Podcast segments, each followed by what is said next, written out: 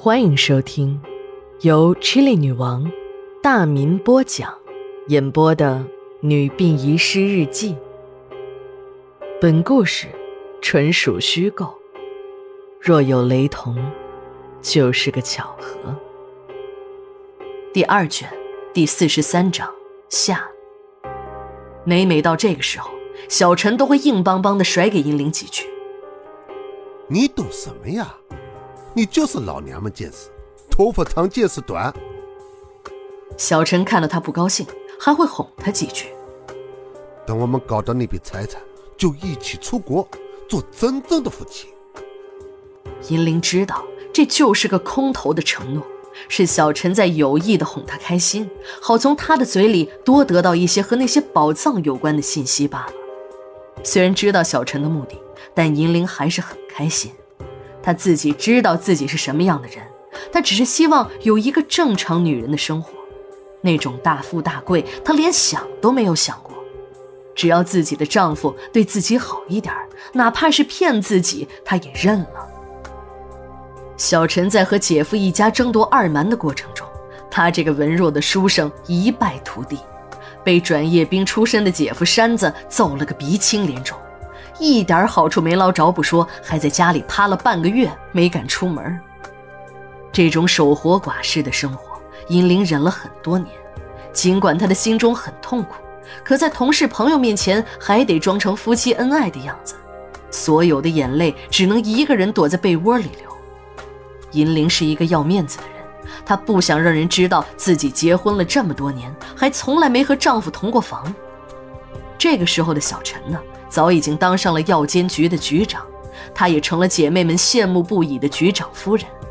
这时候要再让人知道这些事情，那就更是丢人现眼了。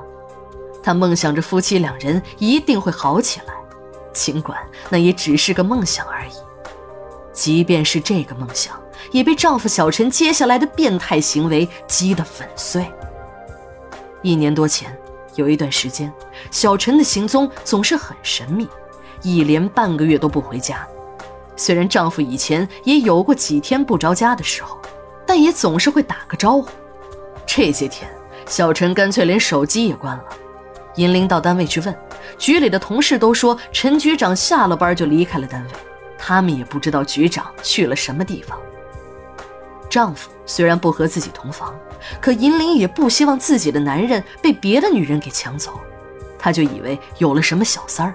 便偷偷的跟踪小陈，这一跟还真让她跟出了名堂。跟了几天后，她发现丈夫跟一个叫雷子的医生走得很近。一次偶然的机会，她跟着小陈来到了雷子医生的宿舍。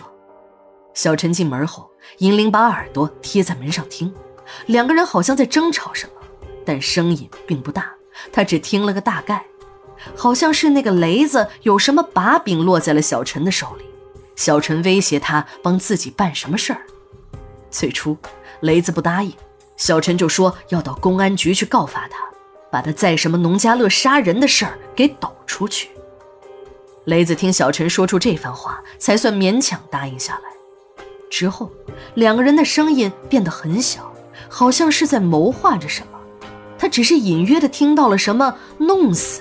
殡仪馆、停尸间之类的只言片语，银铃还想继续往下听，里面突然传出两个人的寒暄声。只听小陈兴奋地说：“那就三天后，你说的那个地方，你帮我搞到手，老弟，你的事情我就当没看见过。”说着，还有人的脚步声向门口移动。还好银铃跑得快。要不然呢，就会被出来的丈夫撞个正着。三天后的晚上，银铃包了一辆出租车，专门跟踪丈夫小陈。只见小陈开着车接了那个叫雷子的医生，进了一家大酒店。银铃的肚子虽然饿得咕咕叫，可是一点胃口也没有。那个开出租车的大哥呀，看出了门道，说：“妹子，有啥事儿也不能不吃饭呀。”像你这样的事情，我见得多了。男人上酒店，老婆到处找，你在这愁眉苦脸，有谁看得见啊？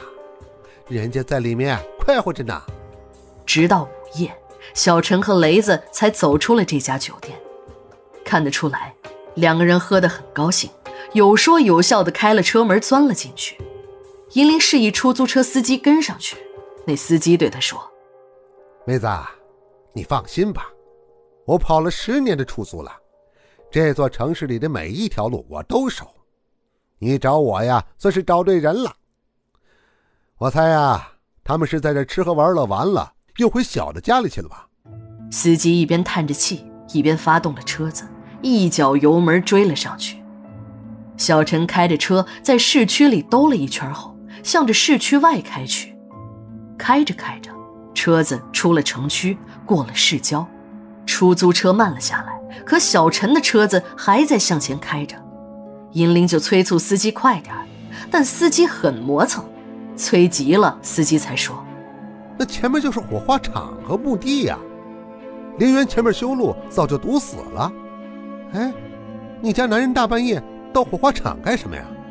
银铃就给司机加钱。从两百涨到了六百，司机这才不情愿地把车子跟了上去。